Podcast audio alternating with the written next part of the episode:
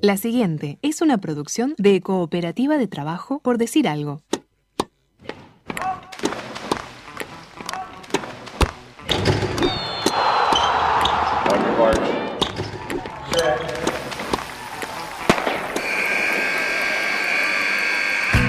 Hay deportes. Y en Por Decir Algo queremos hablar de todos. O de los que podamos desde este momento y hasta las 15. Por Decir Algo. Temporada 7. Temporada 7.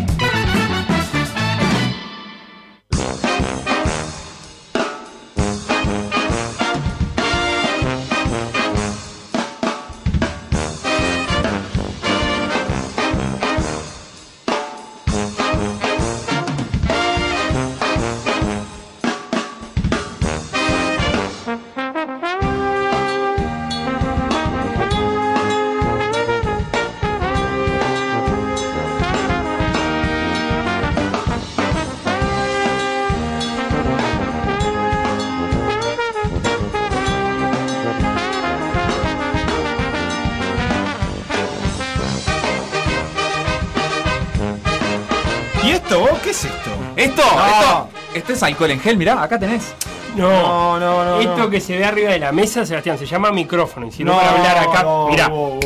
y te escuchan, en todo el Uruguay No estoy hablando de objetos, Me refiero a este texto que estoy viendo en la pantalla. ¿Qué es esto? Ah, eso es lo malo de la era digital, ¿viste? Todo muy personal. Vos ves una pantalla, pero yo estoy viendo otra, el Felo está viendo otra. No me alcanza, preciso más detalles. Eh, es este que dice una frase que parece copiada, pegada de Google, de una página motivacional, ah, no sé. Ah, esa es una frase que busqué hoy de mañana en Google. Puse, mirá, frases motivacionales de radio. la radio no. es solo contar la vida de la gente, sino sobre todo escuchar la vida de los demás. ¡Qué huevada, Fede! Bueno, ey, ey, ey, ey, más respeto. Te puedo dar ejemplo. Por ¿De ejemplo, qué? ¿De huevada? vamos a escuchar de la vida de Mateo Sarni, según él mismo. ¿No te parece lindo? Me encanta un campeón de aguada acá en PDA, eso no está mal, pero igual sigo entender, sin entender, ¿qué es esto? Detalles, más detalles, descripción de esto, contexto de esto. esto que dice algo acá de Roderick y Leonay, ¿qué son? ¿Personajes de Game of Thrones? ¿Qué es esto? Ah, no, eso son dos llamadas que tenemos programadas para el día de hoy. Es un futbolista de Plaza Colonia y un campeón de nacional, un campeón de nacional, un campeón nacional de ciclismo de ruta, ¿cómo se nota? pará, pará, pará, pará, pará, pará.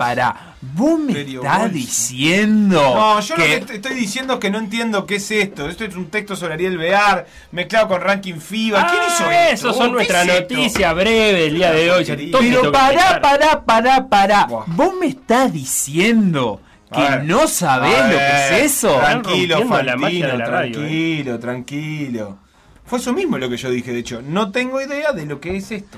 Vos me estás diciendo que no te diste cuenta que ese es el guion de un programa de radio, de un programa de radio que se va a emitir hoy en estos micrófonos de M24. La verdad que no me había dado cuenta porque está escrito en un tono muy particular, con distintas fuentes de letra. Mira, tiene un, tiene un tufillo, un olor distinto a los guiones de radio que yo conozco. Ah, pero eso porque es un guion de radio escrito. yo soy un hombre de radio. Ah, eso, yo soy un animal de radio. Eh, pero eso, eso es porque es un guion de radio escrito por el mismísimo Felipe ah. Fernández. Un prohombre de la comunicación, ¿eh? pero dónde está la impresora? no tan habituado a la creación de guiones. Mirá el laburo que hizo. Es espectacular. Pa' voy pa' tu tía Gregoria y palabra de Ciudad Vieja también. No me hubiera imaginado que iba a estar vivo para leer alguna vez un guion de radio de un referente. O sea, y en un papel de verdad, de, carne, un papel de carne y hueso.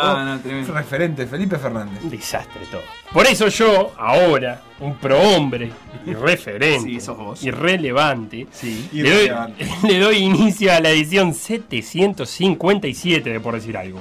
Un programa con lo mismo de siempre, pero con guionista nuevo. Quiero ya la nominación a Mejor Guionista del Mundo. Por Decir Algo, en vivo, hasta las 15, MN24.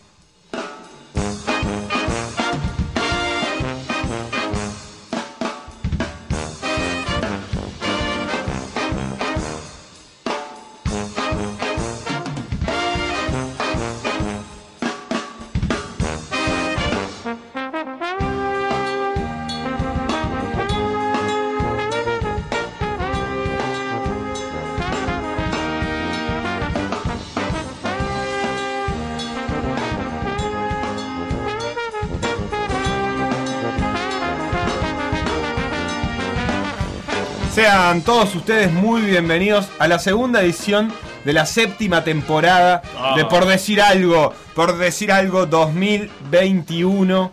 Eh, sí, sí, la gente ya sabe. Ya Yo me quería dar un poco de color. ¿Por qué eh, Felo, sí. lo primero que quiero hacer es agradecerle a Laura, que suele firmar sus mensajes como Laura de Ciudad Vieja, porque se llama Laura sí. y porque vive en Ciudad Vieja.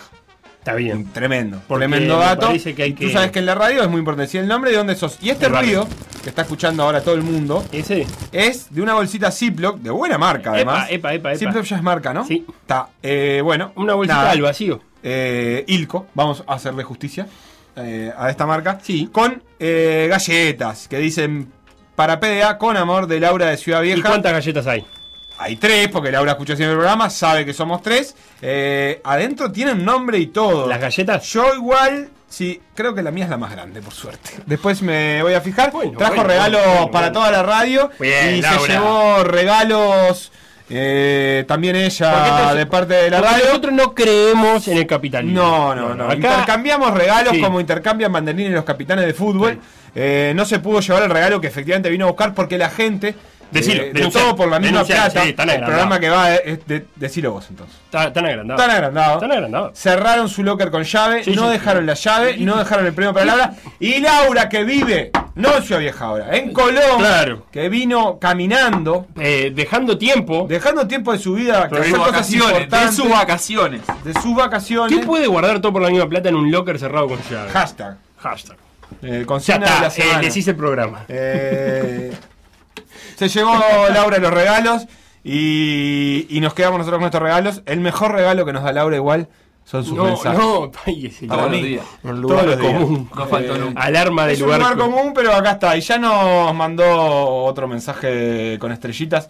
Eh, así que. Y creo que marcando una jugada de ataque de básquetbol, ¿no? El segundo emoticón. Sí, sí, no, falta, creo que falta ofensiva es el segundo, ¿no? Eh, ah, pero no, pero no hay puñito, puñito. ¿Hay puño o no? Facu, ¿Se sigue usando eso en el básquet? puño, ¿no? Se usa así. En, juveniles, ¿no? En, digo, los adultos siguen marcando. ¿Es una ofensiva predeterminada? en las finales eh, había eh, Mayora marcaba mucho pantalón. Pantalón. Pero puño eh, cambian todos los cuadros o es algo predeterminado. Eh... No, no, por ejemplo. Pero en el mundo del básquet. Qué lindo sería que estés obligado a hacer como en la gimnasia. Claro, una de, las, ofensivas preestablecidas. La tenés que la dijiste, la tenés que hacer. Y, nada, y el otro cuadro sabe y si sos realmente bueno, como dicen de Messi, ¿no? Dicen siempre de Messi, se sabe lo que ya se sabe lo que va a hacer, lo que pasa que es tan bueno que engancha Claro, que lo hace igual. Ah, que lo hace todo el mundo sabía que iba a patear al arco, pero... todo el mundo sabía. Y para mí en el básquetbol tendría que funcionar así, como en la gimnasia. No, hay jugadas que son eh, eh, como que tienen una base común, por lo menos una formación inicial común. Por ejemplo, cuerno es bastante eh, común, común, que arranquen los dos pivots arriba, por ejemplo. Eso te ayuda cuando tenés jugadores nuevos también como para... no le tenés que enseñar tanto. No, pero después todo lo que sucede después es lo raro. O sea, la formación inicial es una, pero después. Bueno, pero por lo menos el, americano sabe para qué lado tiene que ir. Ah, eso seguro. Este, así que. Bueno, nada, cuando haya que revolucionar el básquetbol nos avisan y, diagramamos. La charlita este, Ah, lo dejamos para mañana. la bueno, recibimos entonces ahora para sumarse a este programa a Guzmán Montgomery. ¿Estás por ahí, Gusi? Sí, todo bien, Seba. ¿Cómo andás? ¿Cuál es tu jugada de básquetbol favorita? Mi jugada favorita, no, no, no, tengo una. Ah, no tenés. Ah, bueno, la verdad que. Lo las ganas de la vivir. semana que, viene. No, está. Le decía algo. Pero no lo convocamos para eso. yo qué sé. Él es un profesional que se limita a lo que está preparado, como hacen las grandes personas, no como vos. Claro. Estamos... Para, mentir están ustedes. Claro. Bien, me encanta que lo tengas claro. Bueno, un abrazo, Guzmán. Hasta aquí la participación de. Bueno. Guzmán Montgomery de las transmisiones de Por Decir Fútbol, de Por Decir Algo y de Network Analytics para eh, limpiar un poco lo que dejó la fecha y agarrar algún datito relevante que no queremos que se nos pase de la fecha que fue. Empezó el viernes y termina hoy en realidad, pero ya tuvo el grueso de sus partidos. Gusi, ¿con qué nos vas a sorprender el día de hoy? Y en esta fecha bastante larga estaba bueno para hablar de, de los números de los goleadores del campeonato, sobre todo considerando que el Colo Ramírez se transformó en el goleador histórico de Liverpool con 71 goles, superó a Roberto Chávez, también según lo que comunicó él en su Twitter, es el goleador histórico de las juveniles de Liverpool, algo que, que yo no lo sabía. ¿Cuántos goles dijo? Porque lo leímos 130. 130 goles, una barbaridad. Qué montonero. O, sea, si sumamos lo de primera con lo de juveniles, tiene 201 goles en Liverpool. Impresionante. 201 goles en el mismo cuadro, tremendo. Y si no lo sumamos, tiene 131 en uno y 71 en el otro. También. Digo, gracias. De los goles que, que tienen primera división, este campeonato anotó 20, igual que Gonzalo Vergesio. Y si comparamos un poco estos números, eh, la diferencia más grande pasa por la cantidad de penales que pateó uno y otro. El Colo Ramírez pateó 8, convirtió 7 y en el que Ro convirtió en el rebote. Este nos hace que eh, se esperaran 20,62 goles esperados de Ramírez y convirtió 20. Está un, un poquito por debajo. Si le sacamos todos los penales, se esperaban 14,54 goles esperados y convirtió 13 goles. Pero si sacamos también que un gol es el rebote del penal, convirtió dos. Está dos goles y medio por debajo. Eso quiere decir, Guzmán, a ver si te entiendo, que eh, Liverpool lo pone al Colo Ramírez en muchas veces en condiciones favorables de anotar. Exacto, sí, tiene uno de los de, los números más altos en situaciones de gol del campeonato. ¿Y eso se interpreta como un mérito del atacante también? Y en realidad eh, es yo lo veo más como un mérito del equipo, obviamente que tiene su mérito porque importa mucho la colocación de él en las jugadas y, las jugadas, algunas quizás son por mérito personal de él, como que habría que hilar más fino ahí y analizar jugada a jugada.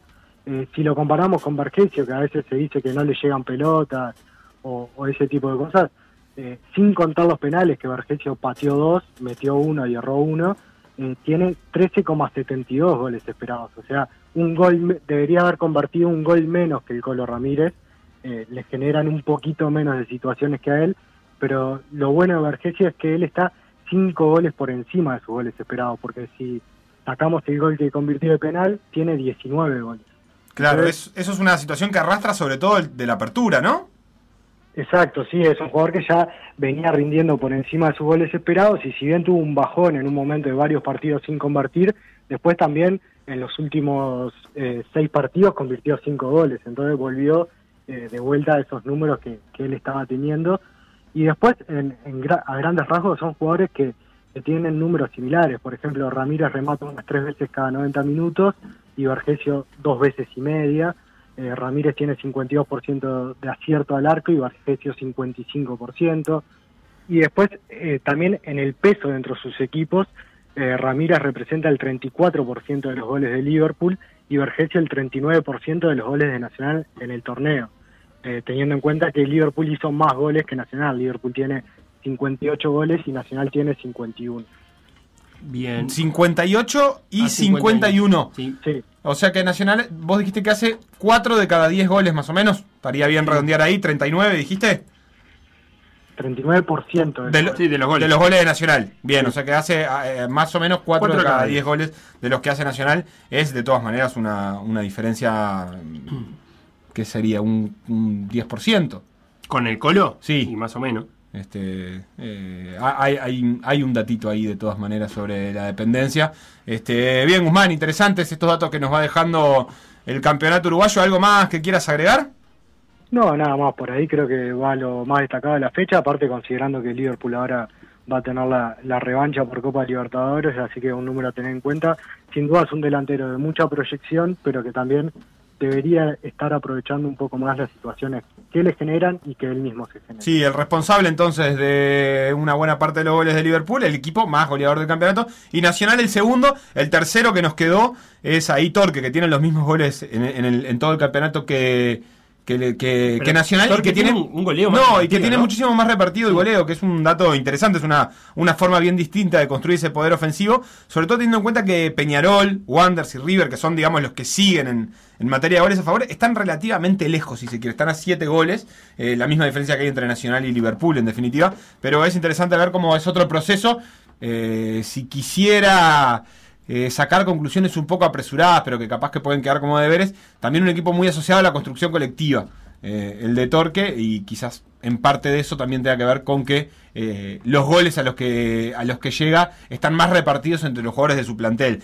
no sé si después podemos ver algún dato que, pueda reflejar eso, pero no deja de ser interesante. Sí, de hecho, una última sobre Torque. Los goleadores del equipo son del Prete y Cócaro, ambos con 10 goles. Entonces, ahí esa repartida de 20 goles que Liverpool y Nacional lo tienen en un jugador, Torque ya lo tiene en dos.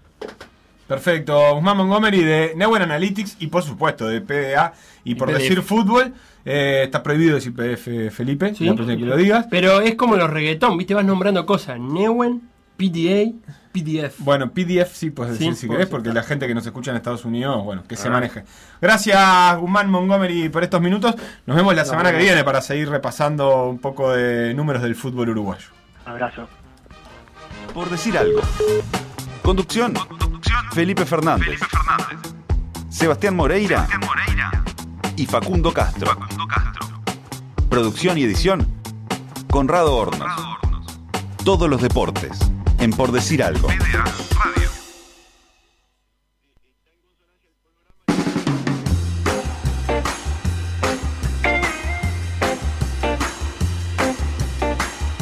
Lo decía Sebastián hablando con Guzmán, la fecha número 10 se termina hoy con Deportivo Maldonado Progreso. Eh, Progreso llegó a cuatro jugadores contagiados con coronavirus, pero no peligra. A partir de los cinco puede pedir suspensión. Y ayer, a la tarde, Plaza Colonia recibió a Rentistas y le ganó 5 a 0. Mamita. Con triplete de Nicolás Dible.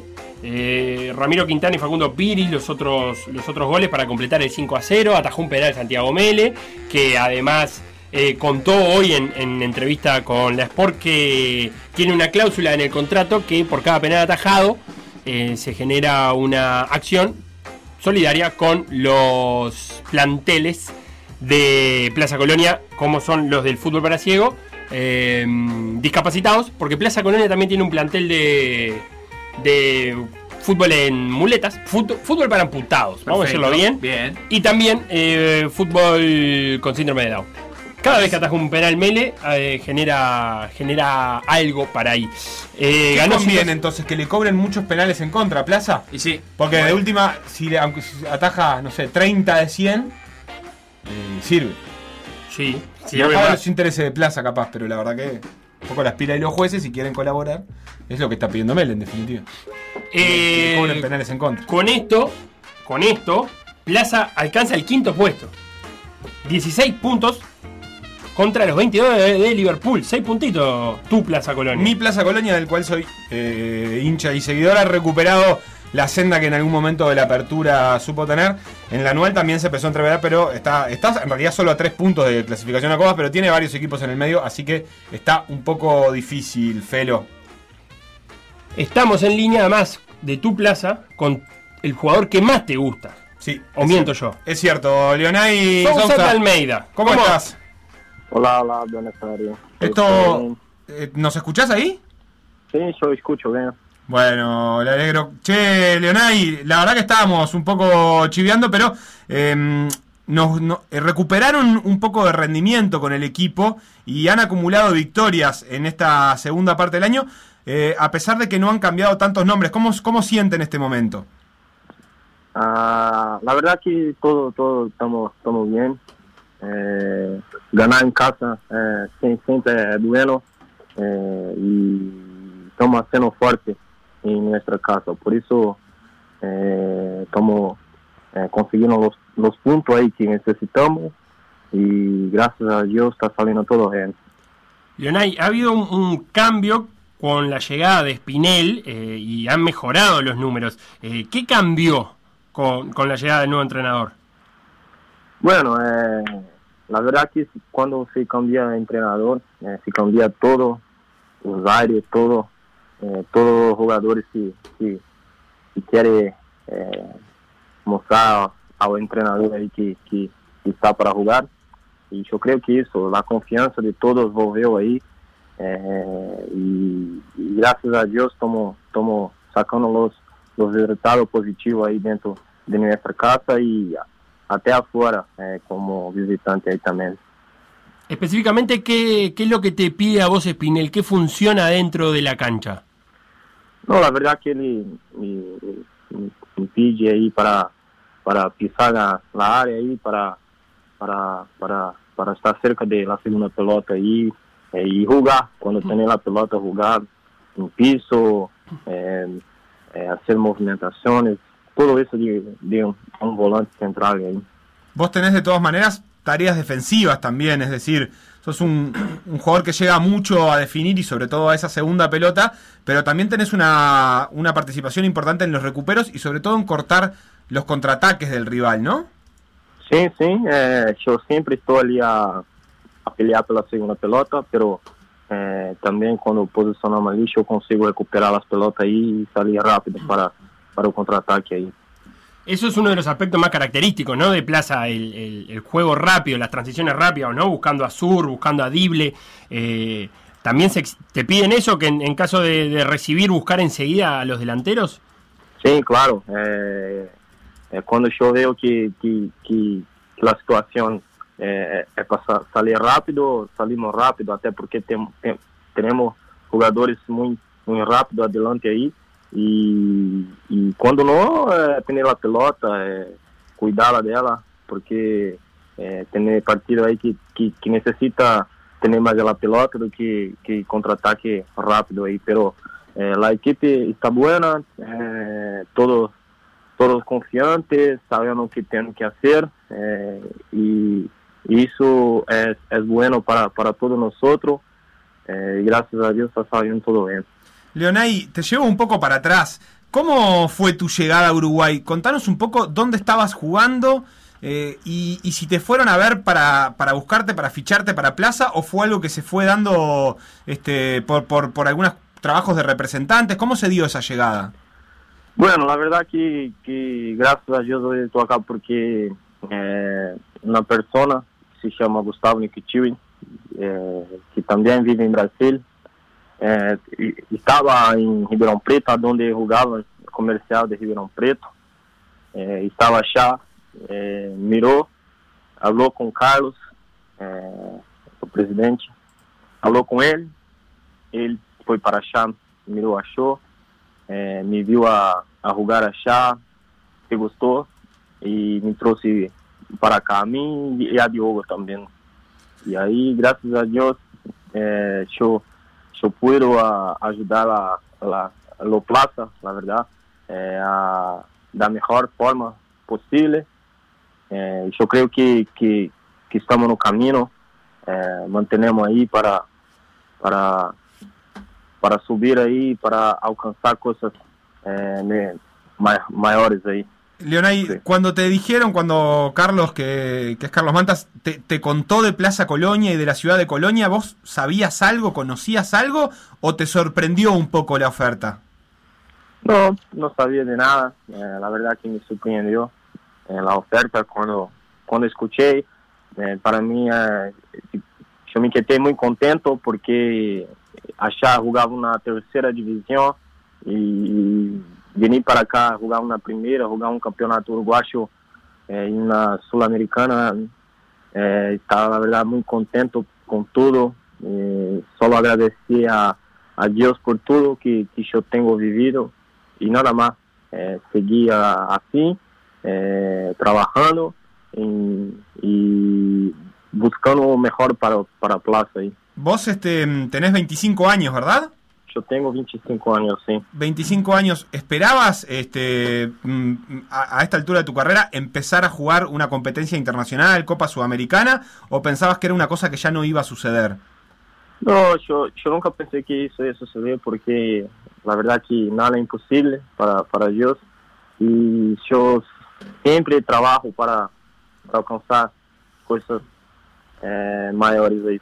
Pero allá en Brasil es mucho más, más mais difícil aí de disputar uma sul-americana e quando eu recebi a, a oferta no no no PNC duas vezes já já já queria queria vir para cá para para poder eh, ajudar a Plaza em tudo na competição internacional e, e nacional também.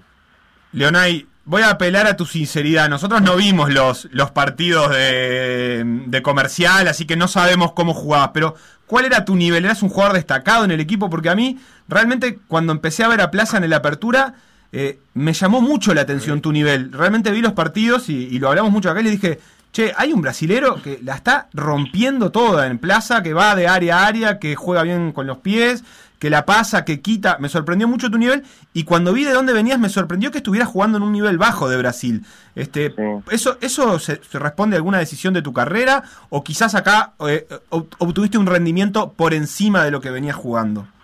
No, la verdad que allá eh, eh, es muy difícil porque tiene muchos jugadores. Entonces es muy difícil llegar en la, primera división. Tiene que estar muy é, muito destacado aí, né? E show achar tava me destacando no em comercial, sim, pero é muito é muito mais difícil achar do que do que acá, porque tem muito mais jogadores. Acá sim tem é, jogadores é, bueno de, de, de, de seleção, tudo isso. E a verdade que é, que que me faltava era uma oportunidade de, de, de mostrar né, é, é, um, a meu rendimento em, em uma competição melhor, aí, se eu, se eu puder falar assim. Leonardo, Entonces, sí, decime, decime, decime. Entonces, la verdad que muy contento, agradecido a Plaza, a Dios por todo. Y como hablé, seguimos así y para, para alcanzar cosas mayores ahí. ¿Y qué te decían tus compañeros de comercial, tus compañeros de equipo cuando te, te vieron jugando Sudamericana? ¿No, te pedían que, los traigas a jugar a plaza ellos también o algo así? La verdad que no, porque mis compañeros todos eh, están en clubes ya jugando, competiciones nacionales eh, y, y, porque tiene, muchos campeonatos allá, entonces todos están empregados y bueno, seguimos así. Eh, yo creo que estamos peleando ahí por, una, por una, por una sudamericana. Y si Dios quiere, vamos, vamos a estar clasificando ahí. Leonay, ¿sos de Río de Janeiro? Yo soy de San Pablo. De San Pablo. interior de San Pablo. Ah, bien, del interior de San Pablo. Y ahí el, comerciante es un equipo de ahí, de San Pablo. Sí, comercial es un equipo del interior de San Pablo, de Ribeirão Preto, la ciudad. Bien, y, la última, eh, supongo, si bien Colonia fue eh, colonia portuguesa, eh, supongo que tus compañeros te habrán enseñado algunas palabras en español. Perdón, no, no, no, no escuché la pregunta. Que supongo que tus compañeros de plaza lo primero que hicieron fue enseñarte algunas palabras en español, de las buenas y de las malas. Sí, sí, la, verdad que cuando, cuando yo llegué acá, eh, tenía algunas personas que, que, que, jugado en Brasil, entonces sabía algunas palabras. Eh, eh, lo inicio sí fue difícil entender porque yo no, no, no, sabía nada de español, pero ahora yo entiendo más do que hablo, pero eh, estoy tratando de mejorar eso ahí para hablar mejor el español. Pero entender yo entiendo, entiendo bastante. Sabes que Santiago Mele, eh, el arquero de Plaza, es bastante amigo nuestro y nos dijo que, que, estuviste muy rápido para aprender insultos en español. no, claro que no. La verdad que, que cosas malas eh, eh, se aprende más rápido que, que, las buenas, pero siempre. A mí, a mí, a mí, a mí me gusta siempre estar aprendiendo cosas, cosas buenas, porque aquí que yo voy a llevar para toda la vida, eso. Leonay, jugador de Plaza Colonia. Te voy a decir algo más, Leonay. Yo te puse en mi equipo mi once ideal. Yo estoy con cinco amigos, hicimos cada uno un once ideal y vamos sumando puntos por el rendimiento de los jugadores, como si fuera el fantasy de la Premier League. Y vos estás en mi once ideal, así que tengo todas mis fichas puestas a tu rendimiento. Muchas gracias. Tenés encargado de prensa. Muchas gracias por estos minutos en Por Decir Algo. Muchas gracias a vos, a ustedes. Un abrazo.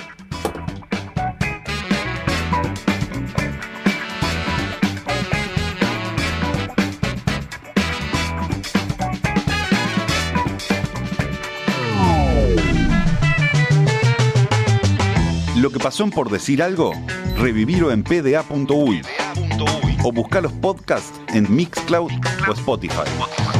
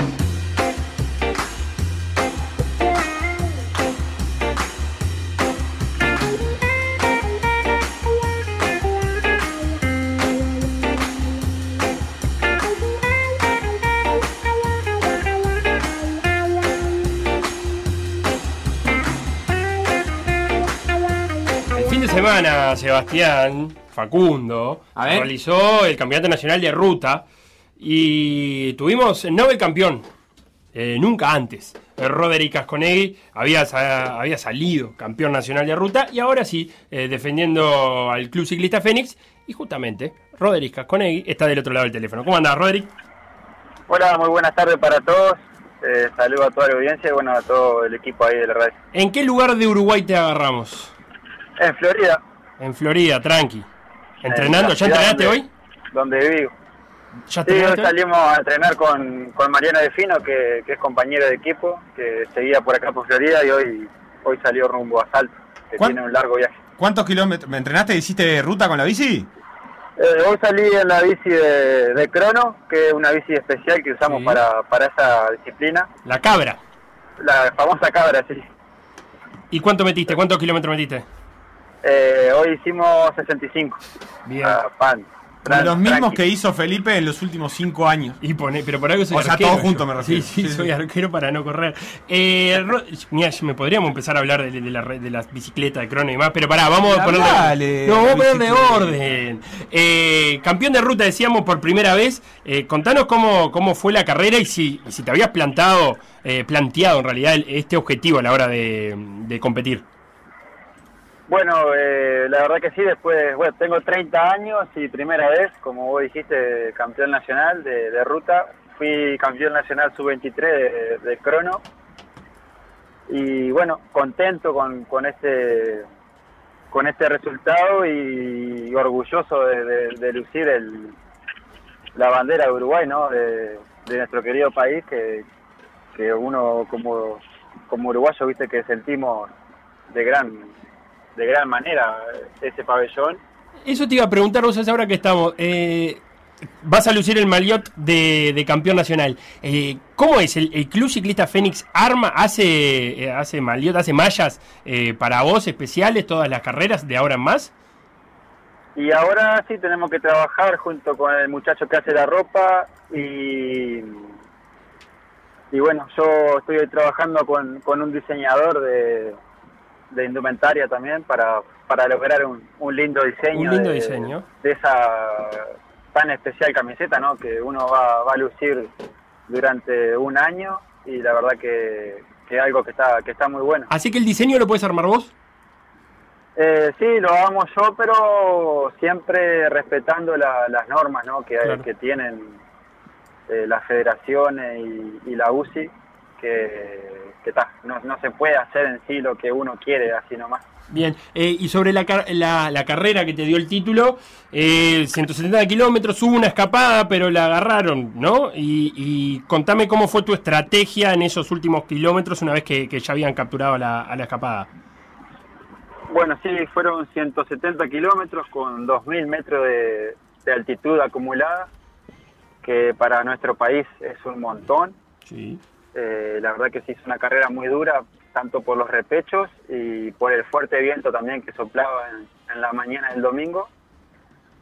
Y sabíamos que se iba a hacer una fuga con, gente no tanto de, peso, pero sí muy valiente, ¿no? Porque salir de entrada a, a, querer fugarse y tratar de llegar a la meta era, era para verdaderos valientes, que la verdad que no sé si yo me animaría a hacer tanto esfuerzo.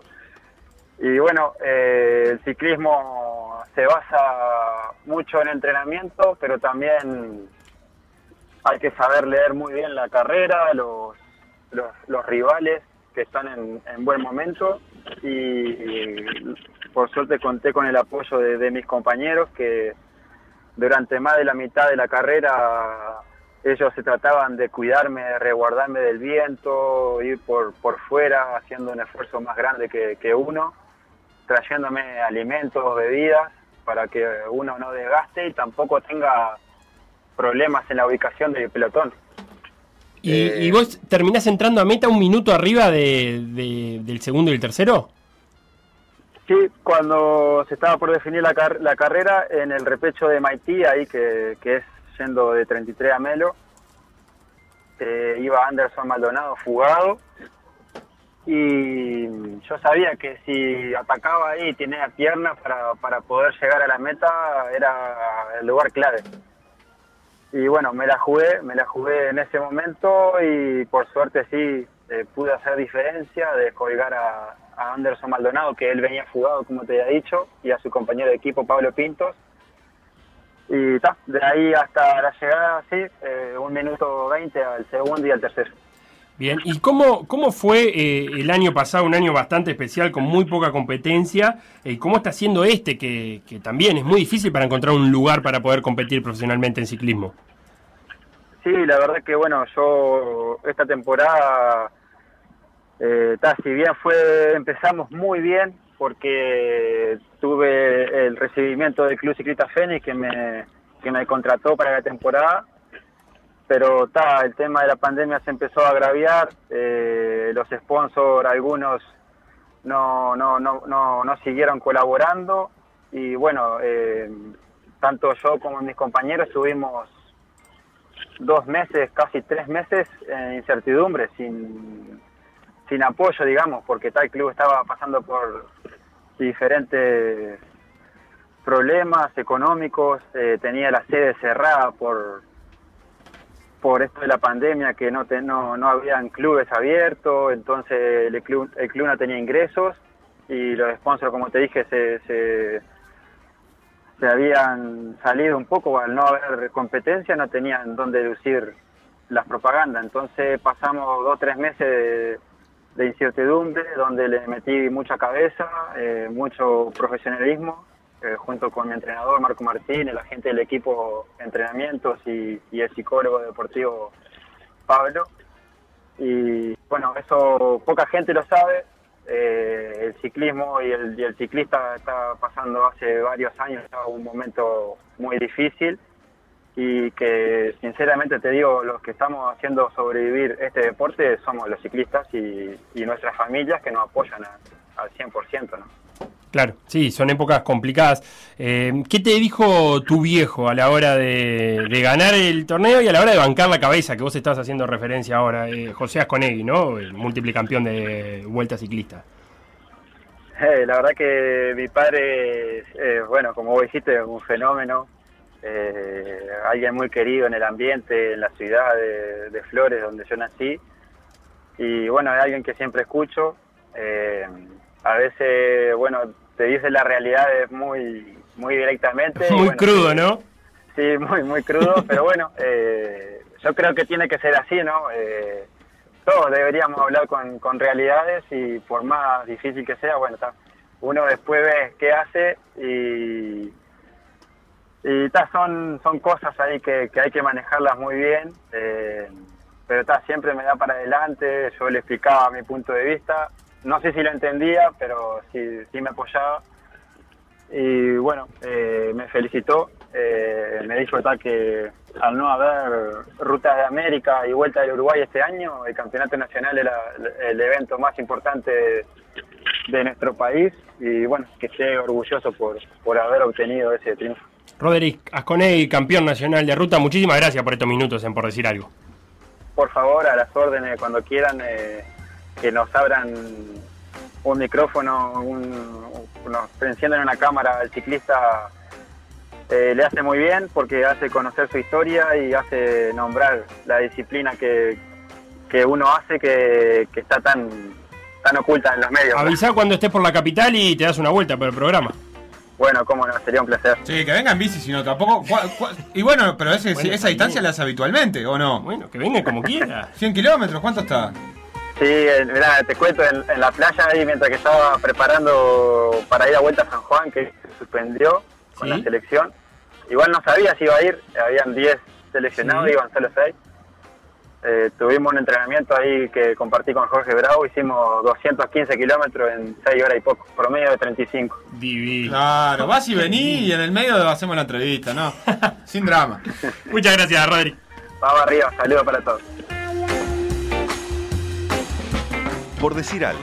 PDA.uy. Seguinos en Facebook, Instagram, Twitter o Spotify. Todos los deportes en M24 97.9 FM Montevideo 102.5 FM Maldonado. PDA Radio. PDA Radio. Por decir algo. Por decir algo. PDA.uy. Seguinos en Facebook, Instagram, Twitter o Spotify. PDA Radio.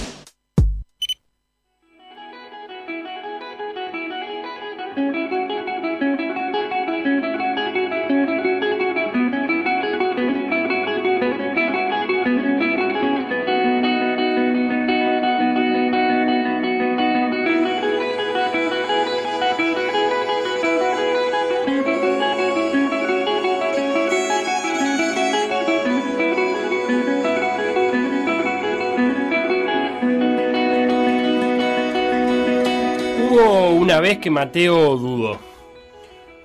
Pudo haber sido Mateo o pudo haber sido cualquier otro. En Uruguay el fútbol en algún momento te tienta. Y si no te tienta, hacen que te tiente. Un tío que te regale una remera, una mamá que te lleva a la cancha, una tele o una radio siempre prendida con relatos que se meten en la cabeza. Así que Mateo dudó, como dudan los niños uruguayos. Le gustaba mucho el básquet, pero fue a probar suerte al fútbol. El básquetbol no lo abandonó, siguió yendo una vez por semana. A fin de cuentas, ahí tenía a sus amigos.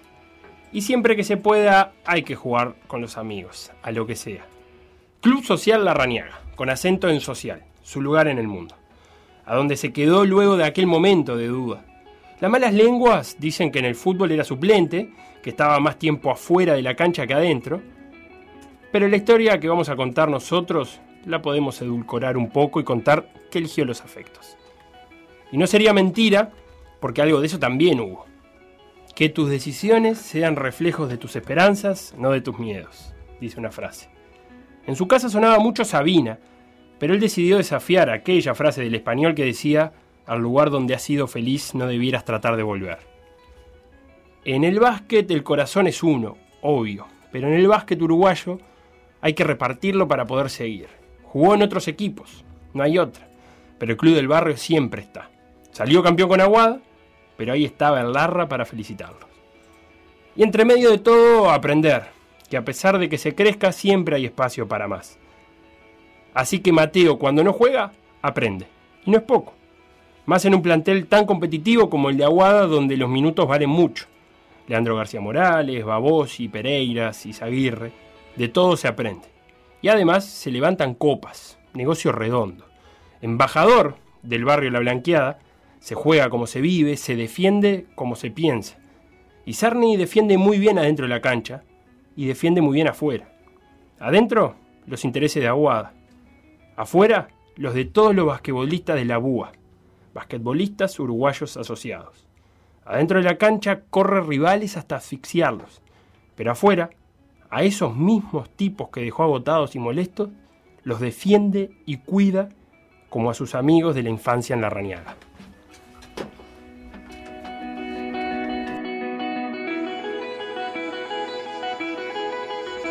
Mateo Sarni, basquetbolista y campeón con Aguada, ¿cómo estás? Bueno, ¿cómo anda? Primero muchas gracias por la, por la introducción, la verdad que ya, ya fue demasiado. Este, Tremendo, tremendo trabajo de, recopilación, así que, así que sí, lo del fútbol es, verdad también, desde el banco siempre. ¿Es verdad? ¿Viste banco? No, más o menos. ¿No vamos a mencionar a quién nos dijo o sí vamos a mencionar? No, no, vamos a decir el nombre de Diego Palacio, que fue su entrenador en infantiles. Creo que estaba herido, Diego, porque justo el año que le tocaba dirigirte. Eh, Te fuiste al fútbol. Decidiste que tenías que combinar las pasiones. Y que fue una, fue una decisión complicada, en realidad. Este, yo me fiché en Nacional que un poco ahí en, Nacional, en los 3, 4 cuadros grandes, en séptima división, como que van muchos jugadores de los talentos, se, juntan todos en esos equipos. Vos de y fútbol en Mirador Rosado. Mirador Rosado, ahí va. Y ahí fuimos varios para ahí. Bueno, Guillermo May, gran amigo, eh, te mando un saludo, que ahora está jugando en Cerro Largo. Sí, que se rompió la rodilla. ¿Sí? sí.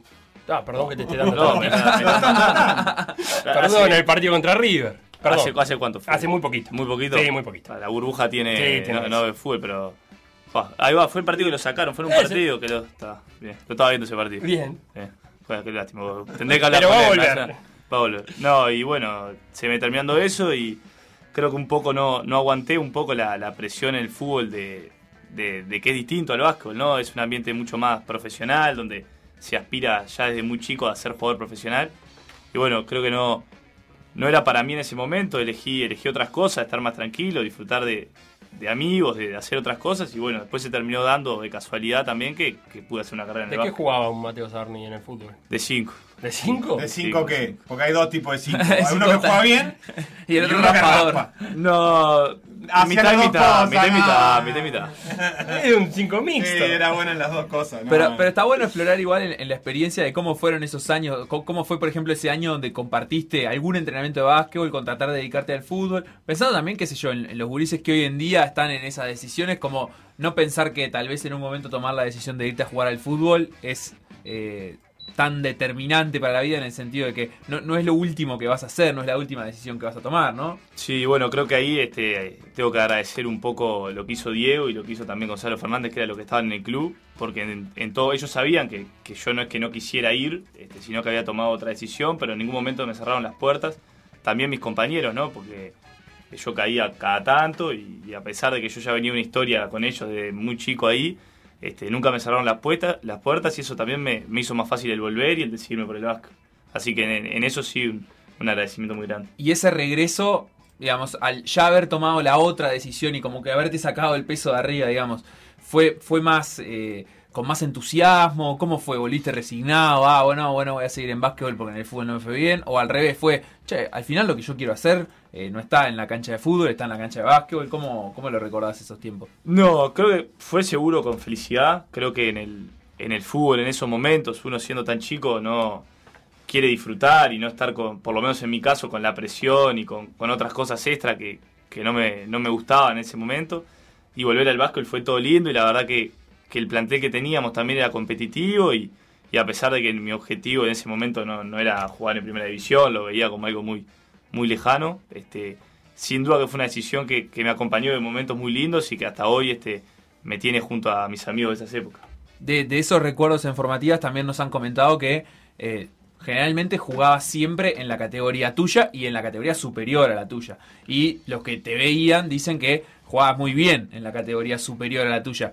Eh, ¿Cuánto se parece eso y la personalidad que había que poner en esos momentos de, juventud a lo que hay que poner ahora en una final de liga con eh, veteranos, Babosi, García Morales? O sea, ¿cuánto se parece a aquella experiencia de haber jugado con las categorías más grandes? No, muy distinto, muy distinto. La verdad que este, hoy en ese momento es un juego y, esa, más allá de, lo que implica jugar con categorías más grandes y los nervios que puedes tener en ese momento, este, cuando pasas a hacer tu trabajo y empiezan a moverse otras cosas, este, es diferente. Yo en, e, este momento, este, hace tiempo trabajo con un psicólogo deportivo, la parte mental, que creo que es un aspecto fundamental y que, y que es uno de los que también me permite este, poder jugar ante, ante presión, como lo hacen un montón de otros, de otros compañeros. Pero nada, creo que es distinto y, en realidad lo, en, ese, en ese otro momento en formativa será todo felicidad y juego. ¿Cómo fue ese pasaje? Mencionaste ya varias veces esto de un juego, o bueno, todavía no me imaginaba que iba a jugar en primera, estaba en un momento de disfrute.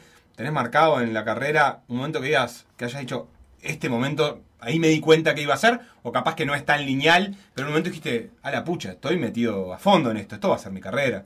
Sí, no, lo de la carrera creo que fue después de, del primer año en Nacional, este, ahí fue un poco donde pude consolidar mi juego. Este, terminé jugando las semifinales con Aguada con, buenos minutos y ya el otro año me tocó ser titular en Nacional. Creo que ahí fue donde dije, bueno, pasa a ser un, un trabajo y, aunque ya me lo tomaba así antes, este, desde que tuve la oportunidad en Urunday de jugar mi primera liga, que ahí un poco aprendí de, otros jugadores. Uno de ellos, Diego Suárez, que ahora me va a acompañar en, en, la Aguada, que la verdad un fenómeno y fue un poco uno que se tomó el tiempo de explicarme y de, enseñarme las cosas que había que, que hacer para poder llegar. Pero creo que ese momento fue el que dije, bueno, tengo, tengo la posibilidad de jugar a esto y, nada, también ahí empecé a, dejar en un segundo plano y acompañando la facultad para dedicarme más de lleno al básquetbol y, bueno, una decisión de la que, la que estoy contento. O sea que hasta ese momento tu plan era más bien laburar de otra cosa. Era ver hasta dónde llegaba lo del básquet y laburar de otra cosa. Exacto, yo sabía que tenía que estudiar, que, ahora lo sigo haciendo y la verdad que es algo que, que igual está muy bueno y creo que, se puede llevar en paralelo, este, a una velocidad más lenta, pero se puede llevar. Y bueno, después tratar de disfrutar y ver hasta dónde podía llegar. Este, todavía me faltaba mucho, mucho camino y no, no sentía que, ya estuviera al nivel de la liga como, como para sentirme así yo. Pero creo que sí, después de ese año dije, bueno, tengo, tengo una chance real de, poder profesionalizarme en esto por un tiempo y, y bueno, nada, acá estamos. Por suerte se, se, me dio bien este año en Aguada y, y bueno, la intención es seguir así. Hablaste del psicólogo deportivo, ¿cómo, cómo fue ese momento? ¿Tomaste una decisión y dijiste, es algo que tengo que sumar para mejorar o es, ay, tengo un problema con este tema y, quiero resolverlo? Creo que es un, poco una mezcla de dos. Al principio sí, creo que, fue por cuando sentís un problema, una inseguridad, como que eso te hace ir, pero ahora creo que ya es algo mucho más natural y que en realidad lo que busca es prever y acompañar y bueno, también me pasó ahora de cambiar de, un psicólogo deportivo que hice al principio de mi carrera a, un psicólogo clínico, donde trato cosas más personales, que creo que son más, este, más profundas y donde termina concluyendo todas las cosas que también me pasan en el básquet, pero es un proceso más personal y creo que, que nada, eso, que hoy siento que no es solo por el deporte, sino en sí este, como persona y, como todo, como que necesitar ese, ese apoyo y esa contención. ¿Cómo está permeando ese, esa idea que tenés vos en el, en el, básquet ahora? Se habló mucho de este tema con lo, con lo del morro, pero ya hace un tiempo que los jugadores eh, de élite, inclusive creo que Gasol fue uno de los que más levantó la palabra, decir, che, acá hay, hay algo que tenemos que atender. ¿Está, está entrando esa, esa idea en el básquet uruguayo? ¿Cómo la ves con tus compañeros de plantel o compañeros de otros equipos? Bueno, creo que sí, creo que hay como dos formas de verlo. Una es un poco este ir contra las críticas que vienen de afuera y la otra es del jugador de estar contenido y acompañado en el proceso. Creo que la, la más fácil de, aplicar y la que creo que todos tendríamos que, tratar de motivar, más que nada a los jugadores que, estamos arrancando, ¿no? Este, es la de estar acompañado en el proceso por, por un psicólogo deportivo, un psicólogo personal, porque las presiones son, son bastantes estando en una figura pública que además este, muchas veces no es solo lo malo, sino también a veces lo bueno, que parece que, es mágico y que por este dos días que salí de campeón sos mágico, y en realidad no es ni así, ni sos horrible cuando no salí campeón, pero creo que, el primer paso pasa porque el deportista está acompañado y después también tratar de, tener buenas actitudes para, para, no fomentar la violencia que, tan, tan palpable está hoy en, en todos lados. ¿no? ¿Cómo viviste? Ya mencionaste el tema de la violencia, fue muy polémico en las finales y, es algo que está sucediendo incluso con el deporte a, puertas cerradas, esto de, que violencia por ahí parece una palabra pesada, pero hay, hay episodios violentos por lo menos eh, que se están dando, gritos, griteríos, eh, cosas cruzadas. ¿Cómo estás viviendo eso vos? Sí, creo que ahí hay, dos, dos, espacios. Primero, eh, la parte de, jugadores propiamente dicha, creo que es, responsabilidad de, todos tratar de, de no fomentar esos, esos espacios este, y tratar de, de que las cosas que no hay, no hay necesidad específica de comentar este, queden en, la interna y, se manejen de otra forma, ¿no? Este, y después la parte sí de los dirigentes, que fue algo que pasó un poco, este, de, gritos que, hoy se escuchan porque, porque no hay gente, ¿no? Este, vienen, yo creo que vienen mal y van en contra de, todo lo que ellos como representantes de la institución, de las instituciones, ¿no? Porque no es un club en general, sino son, son todos, este, tienen que fomentar y tienen que tratar de, tener un poco más responsabilidad porque, porque nada, se están dirigiendo a, seres humanos, a personas y, y eso son cosas que no, que no me parece que suman, ¿no? Ahí yo, yo te pregunto, ¿no? Porque capaz que como que la opinión pública se está dando cuenta eh, de esto que sucede, por ejemplo, con dirigentes o con personas allegadas a los clubes que participan de esta manera en el espectáculo deportivo eh, mi pregunta para vos como jugador es, ¿vos viste esto siempre dentro de las canchas? ¿O eh, es algo que sucede ahora porque son el público que hay? ¿Antes los dirigentes estaban tranqui sentados en la tribuna o, tenían la misma actitud, pero entre muchos más? No, no te puedo confirmar porque tampoco tampoco lo ves tanto estando dentro de la cancha, pero, pero de mi experiencia personal mismo como hincha de la rañada antes, creo que, es algo de siempre, que ahora se, se, ve, y creo que más que ir en contra de, del dirigente o de una persona específica es tratar de, que no se acepte eh, en, el, en el todo como, como que está bien o como que es lo que tiene que pasar.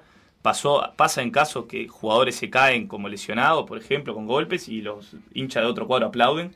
Este, cosas así que se naturalizan, porque pasó en la NBA, pasó con Kevin Durant hace un poco, que aplaudió todo el estadio que se había roto los cruzados, o el, no sé, o el talón de Aquiles, pero una lesión así, y pasa en todos lados. Y creo que es importante sí que, los referentes, ¿no? Tanto son los dirigentes como somos nosotros, tratemos de ir en contra de eso y, mostrar que, no es la forma en la que nosotros sentimos el deporte y que no se debería sentir así. ¿Y hubo algún planteo de parte de ustedes? Eh, de ustedes terminaron compartiendo y seguramente ahora van a compartir este clima de liga que es en un estadio de jugadores y dirigentes y no hay más nadie. Hubo creo que algunos hinchas en algún partido muy sueltos, pero básicamente eso. ¿Hubo alguna o has escuchado de algunos jugadores este, más o menos formal que digan, che, achiquemos la pelota afuera, esto no nos ayuda a nosotros, o aunque nos ayude, tampoco queremos que sea así, o es una cosa que por ahora está puertas adentro del vestuario, digamos. No, creo que, que cuando, cuando sean estas cosas entre los jugadores, este, estamos todos de acuerdo en que está mal y, cada uno desde su lugar y con, los dirigentes que, uno conoce y que está en, en contacto, se lo transmiten. Este, Después, obviamente, cuando las pulsaciones están altas, se hace mucho más difícil poder, poder llegar a esas soluciones, pero, pero creo que es importante que, el tema siga en, en, boca y hablándolo, porque, porque bueno, es un, es un paso que, creo que se puede dar, por lo menos hasta cierta medida, y que todos los que, los que somos los protagonistas de esto tenemos la responsabilidad de, tratar de, llevarlo para ahí. Claro, este, quería decir otra de, las frases hechas, que, que es el, básquetbol es diferente al fútbol, eh, y a mí a veces me suena como, como, como, una protección, digamos, de que, de que no suceden las mismas cosas, y termina como tapándose a veces que está el mismo problema. Eh, ¿Vos lo sentís así? O sea, muchas veces el, el básquetbol se defiende con esa frase. Sí, creo que, que hay este, momentos. Este, los clubes en general tienen otra, otra idiosincrasia, por lo menos. Este, muchos de los clubes de barrio también. Creo que, que después, como todo, tampoco los casos individuales tampoco permiten generalizar un, un sentimiento, pero, pero nada, creo que, que no, no sé si son lo mismo o no, tampoco estoy tan cercano al fútbol como para saberlo y tampoco quiero darle palo al fútbol y a la gente del fútbol en ese sentido. Pero, pero bueno, creo que en el básquetbol, como es un ambiente más chico y, donde, y más cerrado, creo que hay un, grado de incidencia mayor de, de, todos para poder cambiar eso. Y a todo esto, ¿cómo viste el, famoso episodio aquel de, de, la suspensión en la cancha? que también el básquetbol en esta temporada ha estado en el prime time a veces por, por, por momentos errados, digamos, o, no lo común, ¿no? Por fuera del juego. Que ese es un reclamo que se ha hecho y que me parece muy válido. Pero los, los, los dos últimos momentos en que ha saltado a todas las pantallas han sido esa suspensión de, aquella noche. Eh, ¿Cómo la viste? Porque me imagino fue un momento muy bizarro toda la previa y esa noche. Impresentable, la verdad que más que más que para nosotros, creo que primero fue una mancha para el básquetbol, ¿no? Eso fue televisado, fue un partido ya, ya sabían ellos que se iba a suspender, este, lo entró a suspender una persona que no es de no, es del básquetbol, ¿no? Entró a suspenderlo como si fuera Ricardo Bairo, el presidente de la federación.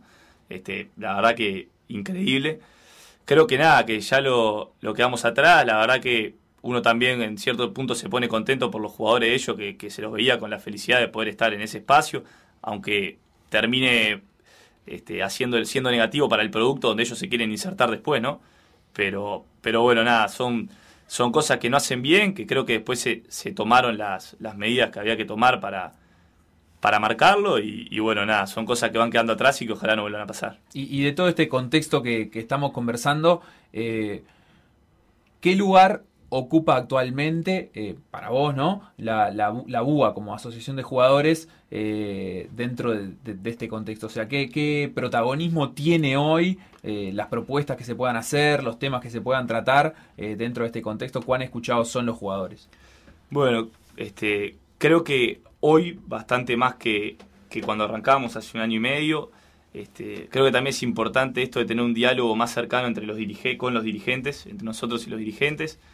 Este, después hay que ver también el sentimiento que, vayan encontrando los jugadores y el resto del colectivo hacia la importancia del gremio, ¿no? Que es algo que todavía no está, que no hay una cultura gremial este, en el básquetbol.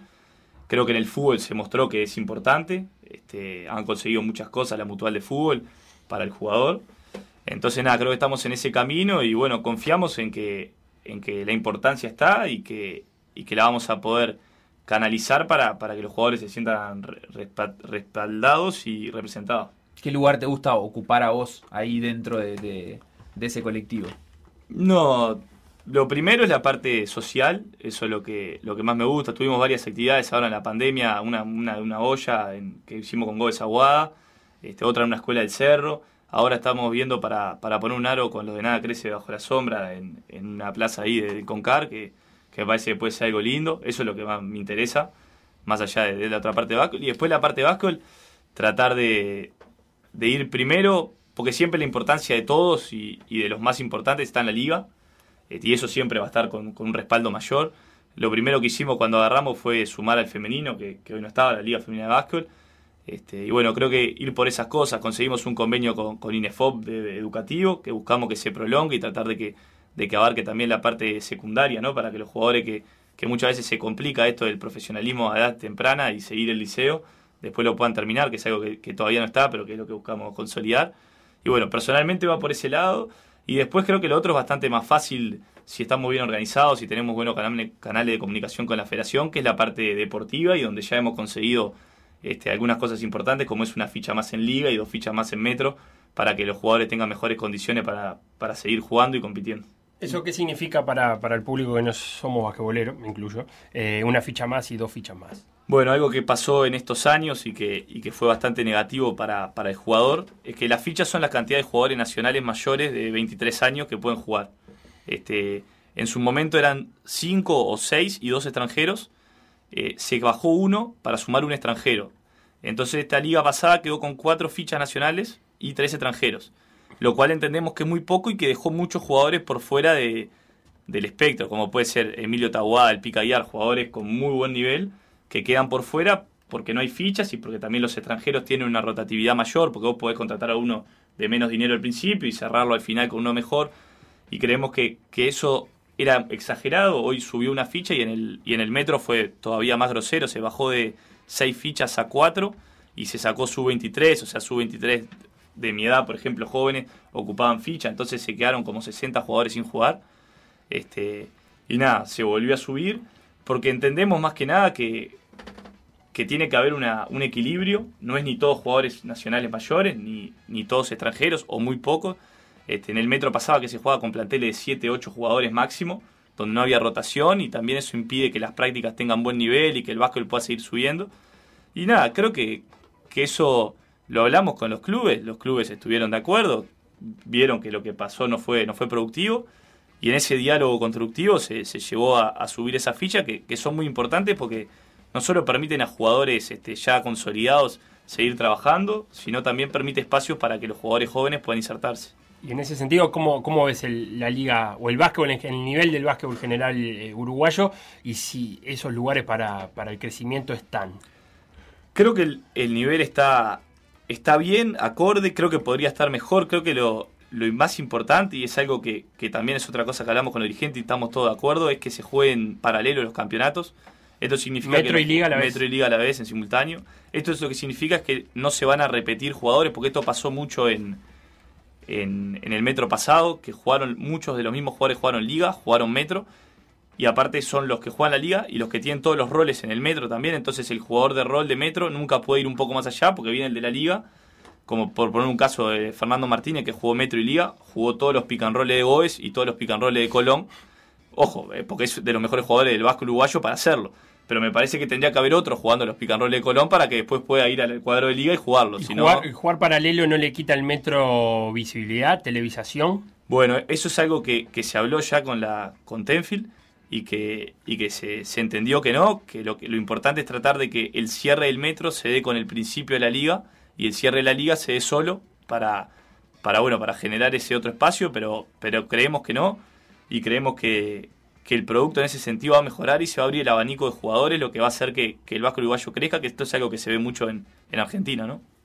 Bien, clarísimo, Mateo. Eh, sacándonos del contexto, digamos, general del básquetbol, hablando de, título, claro. De, hace dos horas del sindicato. Ahí está, ¿Cómo, ¿cómo estuvo ese, esa noche de campeonato? esos festejos, qué, qué pasó después del partido, ¿Se, se, pudo juntar gente, ¿no? Con distanciamiento, con tapabocas, ¿se pudo celebrar ese título? Sí, se celebró. Creo que es algo que, que también la gente aguada precisaba, ¿no? Este, por fuera de lo que es la pandemia y de lo que todos sabemos, creo que, que estaba ese sentimiento de, querer festejarlo. Este, nada, nosotros fuimos al club, nosotros sí estuvimos distanciados en el ómnibus. Este, Después la gente, la gente estaba abajo, la mayoría con tapaboca de todas formas, pero, pero bueno, creo que la alegría era muy grande y también se precisaba ese, ese respiro emocional, que, a veces es importante. Y nada, después lo nuestro siguió en el hotel un poco todos juntos y después nos pudimos separar y poder estar con, con la familia, que era algo que venía medio postergado por esto de la burbuja. Y nos pudimos separar, dijo. ya está, no aguantaba más. Por fin, ¿cómo estuvo esa, esa burbuja en la, semana de definición del campeonato? No, estuvo, estuvo bien, la verdad que la... Habitación solo. Habitación solo. Por cuestión de protocolo. Eso también estuvo bien. Este, pero no, creo que en ese sentido la federación y los clubes hicieron un esfuerzo tremendo para lo que es el básquetbol acá en Uruguay. Este, fue de primer nivel. ¿Pero en qué matabas el tiempo libre? Y primero, entre un poco la, presión de los partidos y, los momentos, las instancias, que aparte después se terminó jugando bastante seguido, creo que, te metía bastante en el básquet, pero después por fuera este, yo me llevé varios libros, pude, pude dedicarme por ese lado. ¿Qué leíste en la burbuja? Leí, vea, comercial leí de, de Barack Obama. La... Comercial, viste que tiene categoría. Y es comercial, pero muy bueno, Categoría bestseller. Categoría Auto, bestseller. Eh, autobiografía de, Barack Obama, muy buena, muy buena. Recomendable. Recomendable, recomendable, la verdad. Este, y nada, después este, un par de libros de más de psicología del deporte. Ah, que, que nada, creo que estuvieron buenos y y nada, dio bien y creo que el espacio que, que, había, que la verdad Kawhi hizo un esfuerzo importante para tener, creo que era el espacio más grande del hotel arriba donde podíamos estar juntos, también sirvió. Y después también disfrutar de los compañeros que teníamos, ¿no? Porque tampoco estaba jugando con, con mi vecino. Claro. Estaba jugando con, jugadores de tremendo nivel y, ¿Y ahí sale charla o cómo es? Porque tampoco puedes ir a preguntarle, ¿no? Todo, me imagino, pero alguna charla... Eh, buscando experiencia de lo demás, tiene que tener. Sí, sale, la verdad, con Ali, con Dwayne especialmente, este, se dan esas cosas, porque aparte de ellos tenemos buena relación, mismo jugamos en contra el año pasado y ya como que quedó un poco ese respeto que cuando vinieron yo sentí como que, que aunque no los conocía había como un, una, un inicio de relación. Y nada, la verdad que, que hablar con ellos creo que está muy bueno porque aparte tienen otra forma de ser, otras experiencias de otro lado que, que nada, que, que te enriquecen y, además se, se disfruta, ¿no? ¿Se habla en inglés o en español? No, en inglés, en inglés, si no, no, no. no, casan, no, no, aprendieron nada. No, Lee, Lee Robert, como, como vieron, sabe inglés, sabe español muy bien. Y los otros saben, pero no les gusta, no les gusta. Pero sirve para practicar el inglés vos, de paso. Sí, no, por eso está, está bueno también por eso y, nada, se dieron, se dieron lindas charlas que, que, hicieron pasar el tiempo, ¿no? Pero todos los jugadores de nacionales de Aguada saben inglés como para hablar con ellos. ¿O hay algunos que nunca intercambiaron una palabra con ellos porque no saben inglés? No, saben, todos saben. La verdad, eso es algo específico de plantel. Más o menos, pero todos se pueden comunicar. Adrián es el que no el que no sabe. Adrián Capelli. ¿Sí? Es el que no sabe y ahí empezamos Con razón daba las charlas en español. Técnico, Ahora entendí por qué daba las charlas en español. pero, ahí, pero ahí, estaba Leandro García Morales, de vez en cuando hacía traductor también. Sí, por eso. Es que creo que, que ahí entra un poco... de gol, les decía. de gol. Creo que no, creo que entra un poco esto de que todos sepamos hablar inglés, fue algo que ayudó también para mantener esa comunicación por lo importante que, que era lo que tenía para decir Adrián y, la necesidad de que le llegara, pero, pero nada, la verdad que ellos siempre con total disposición, pero un poco los extranjeros tienen eso de imperialista de que no hablan el otro idioma, tienen que hablen el de él. Y, bueno, y porque en realidad capaz que están de paso, pueden quedarse un tiempo como pueden irse al mes. Sí, también están acostumbrados a eso, ¿no? A ir pasando, aunque algunos ya están hace, hace un poco más, mismo en Argentina, Uruguay, este... Ya bien podrían aprender español, decís, bueno, no, y además tenés el caso, por ejemplo, de Wilkerson, que con lo poco que aprendió se hizo famoso, es una twitstar ya. Famoso, sí, sí. Anda y andar ahí tiktokeando, no sé. Eh, hablando de extranjeros, ¿qué, ¿qué significó enfrentar en la final a Trujillo que tenía tres extranjeros argentinos, que no es algo común? Y que me imagino que, en la cancha también es otra relación, porque vienen de Argentina y hablan español. Sí, no, buen básquetbol y, buenos tipos, la verdad que te, das cuenta de, los profesionales que son. Este, creo que en, en el básquetbol específicamente y entre los jugadores hay una muy buena relación o pensamiento con, con el Vasco argentino, también porque nunca competimos realmente con, con ellos, ¿no? Y un poco... El, Somos el hermano menor. Exacto, y ellos fueron ganaron la medalla de oro, tienen las estrellas, tienen la NBA, entonces uno se siente... Yo Facundo Campazo sentís que es uruguayo, que nació al lado tuyo. Más allá de que tenemos grandes jugadores, ¿no? Como el Fittipaldo, Parodi o, otros. pero ahora seguís a los Nuggets como si fuera. Pero claro, te, y sentís algo propio, aunque no sea de tu país, que capaz que en el fútbol no pasa, porque vos Messi, Messi obviamente que está hasta otro nivel, pero después está Suárez que, está ahí, ¿viste? Entonces. Te pasa me, tocaste un tema que quería, gracias, gracias Chiquilín por este espacio, porque eh, me enteré por ahí que seguías mucho al Liverpool de Suárez. Sí, también. Eh, también tenemos que hablar de ese Liverpool. Del regalón de Gerard, ¿no? De las 10 de, la, de las 10 de la mañana. De las 10 de la mañana de los sábados. Viéndolo contra el Swansea. Eh, ese año fue tremendo. Eh, hacía 4 a 3 salían los partidos. Eh, le hacía 4 goles Suárez y le hacían 3 goles. Se atajaba Miñolé, ¿qué vamos a hacer, pobre Miñolé? no podíamos, y si no hacías 4 goles Es fácil echarle la culpa al arquero también, Felo. ¿eh? No, y, al pobre Steven Gerard, ese pisotón me sigue doliendo, ese rebalón me sigue doliendo. además le robaba los penales a Suárez, se los hacían a Suárez. No salió goleador de Europa porque le robaba los penales. Ya va a venir el Liga a ser entrenador del Liverpool, Steven, ¿eh? Y ahora la, la pregunta final para endulzar a toda la hinchada ¿Qué van a buscar en esta Liga 2021? Ah, salir cuartos. no, quinto. Creo que, que, obviamente el resultado deportivo el mismo, tratar de salir campeones. Creo que tenemos el, potencial, aunque esta liga va a estar muy linda, hay muy buenos equipos. Que, no quiten puntos, porque usted, ¿no? También, eso. Pasada fue. Pero sigue siendo puerta cerrada. No, porque ahora me acordé, claro, que no, en liga tuvieron un camino muy sinuoso. Fue, fue duro. Creo que eso es algo que, que, los que los que estuvimos ahí lo disfrutamos más todavía ahora, este, este éxito, porque hubo un momento, hubo un partido con Olimpia en Aguada que si perdíamos, casi que, no, estábamos, quedamos fuera. Este, y bueno, esos momentos, más allá de que no eran por un tema específicamente deportivo, este, nosotros lo sentíamos como, como un fracaso, ¿no? Y fue un momento duro que nos pudimos sobreponer. Y bueno, y después disfrutamos de, lo que es este jugar con, con, estos extranjeros que tenemos hoy en las mejores instancias, ¿no? Pero para el próximo año creo que el objetivo grupal más, más basquetbolístico es tratar de mejorar un poco el, rendimiento este, del equipo. Creemos que lo podemos hacer mucho mejor este, y bueno, ese es un poco el, objetivo, más allá del de siempre, que es tratar de, salir campeón. ¿Cómo opera en esos momentos eh, Leandro García Morales? Es un jugador muy polémico para los que no estamos en el básquet. Recuerdo que cuando ustedes estaban en esa situación, que la verdad es que me había olvidado, él tenía como un discurso de, bueno, pero nosotros estamos, somos los mejores, una cosa así era. Eh, como Mario Saralegui Sí, una cosa, somos los mejores, estamos acá porque perdimos muchos puntos y palito para la hinchada y palito para no sé qué, pero nosotros sabemos que en realidad este no es nuestro nivel, nuestro nivel es el de allá arriba y cuando estemos allá vamos a ir por ser campeones.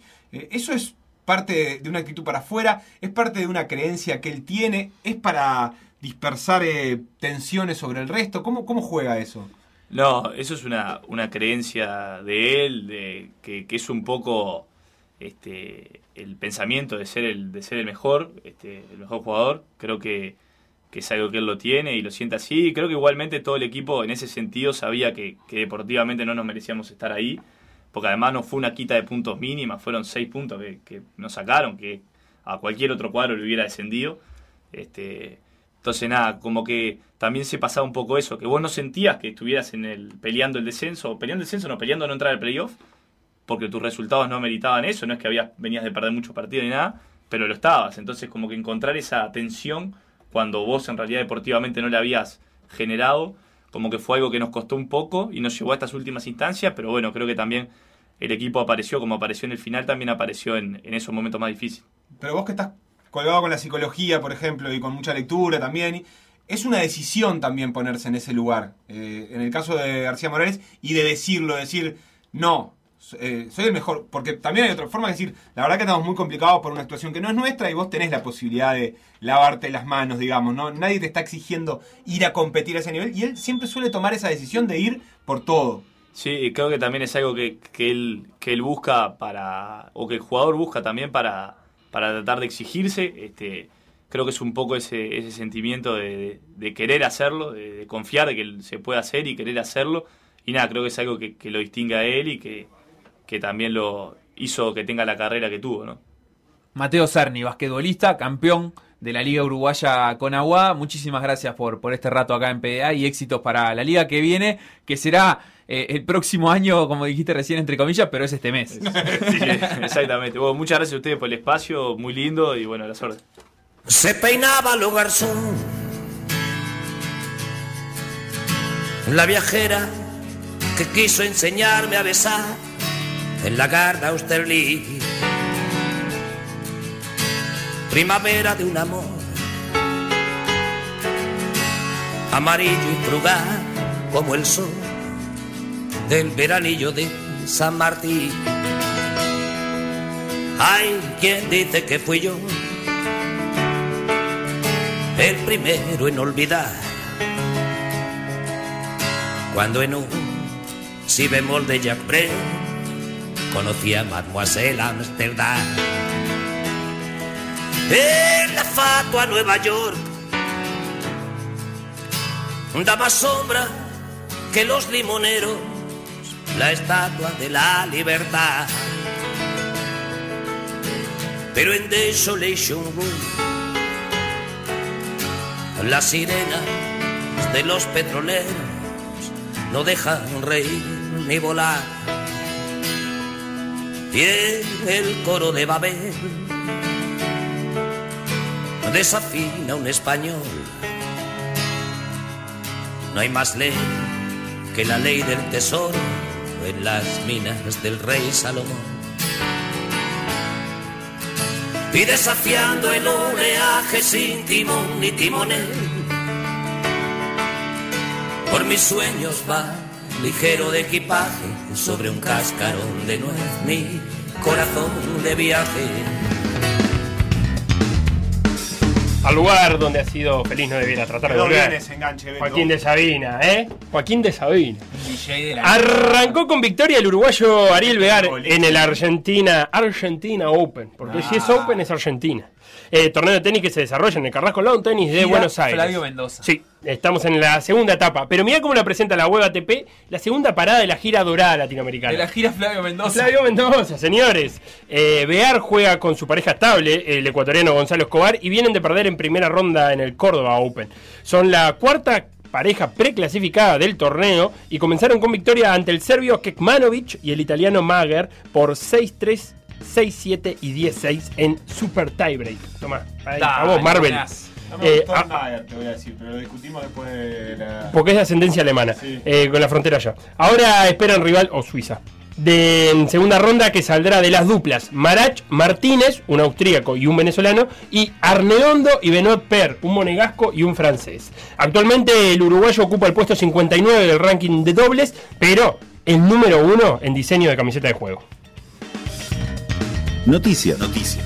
Se publicó una nueva edición del ranking de selecciones de básquetbol masculino. El ranking FIBA. Uruguay, que tuvo doble jornada por las clasificatorias a la América, no tuvo buenas repercusiones en esta clasificación. La Celeste cayó dos puestos, del 43 al 45 del mundo, quedando por detrás de Bosnia y Países Bajos, que antes estaban abajo nuestro. Recordemos que Uruguay derrotó a Paraguay, que está en el puesto 72, pero perdió con Panamá, que está en el puesto 48. Igual lo tenemos abajo a Panamá. El top 5 en este orden está conformado por Estados Unidos, España, Australia, Argentina y Serbia. Posiciones en las que no hubo cambios para esta edición eh, con respecto a la anterior, que era de diciembre. El ranking toma en cuenta resultados de los torneos de los últimos 8 años y por la pandemia se extendió ese periodo en realidad a 8 años y 8 meses. El objetivo de esa extensión es asegurar que siempre en el ranking estén incluidos los resultados de las últimas dos ediciones de los Juegos Olímpicos, según explicó FIBA. Por supuesto, los resultados más antiguos tienen una ponderación menor que los más recientes.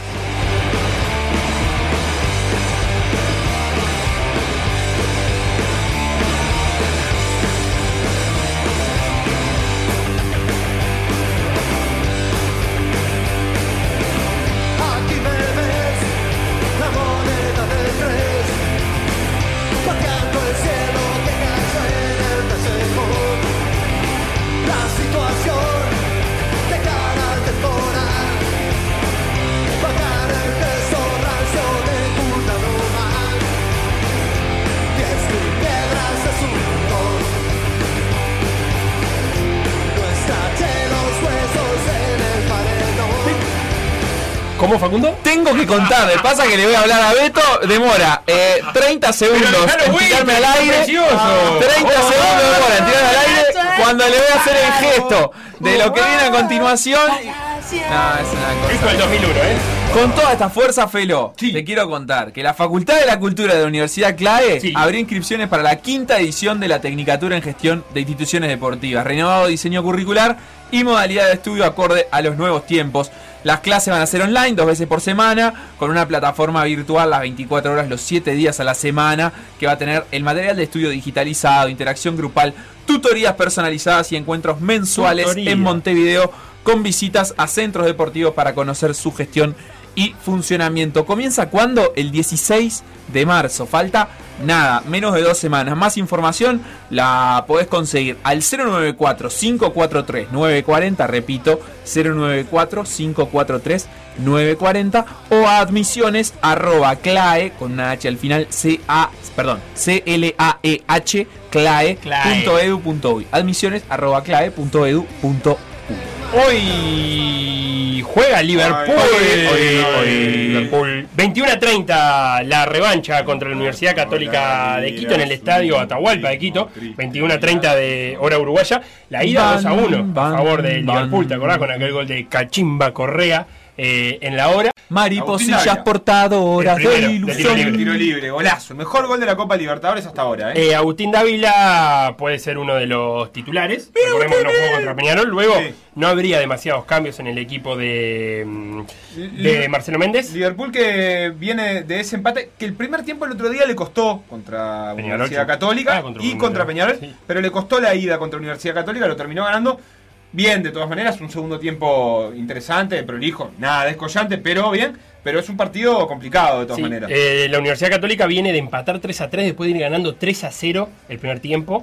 Eh, gracias a, contra el Olmedo. Contra, no, contra el Olmedo no. Contra Alberto Olmedo. Alberto Olmedo. Eh, gracias a la, colaboración del arquero rival que de los tres goles hizo cuatro. Y los empataron 3 a 3. Eh, vienen de darle vuelta al partido con, con Liverpool, así que eh, va a estar interesante. Hoy 21 a 30. Liverpool hace 12 partidos que no pierde. la última vez que perdió fue el 30 de noviembre del 2020. Este año no perdió. Este año no perdió. Invicto en el 2021. Como por decir algo, Sebastián. ¿O no?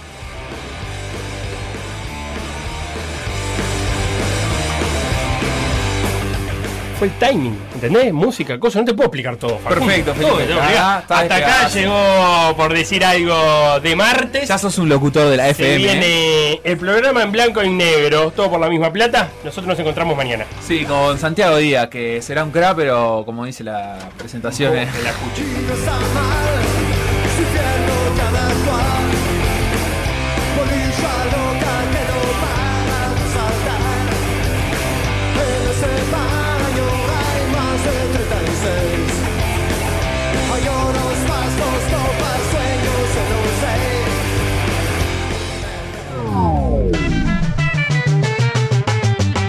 Lo que pasó en Por Decir Algo, revivirlo en pda.uy o buscar los podcasts en Mixcloud o Spotify.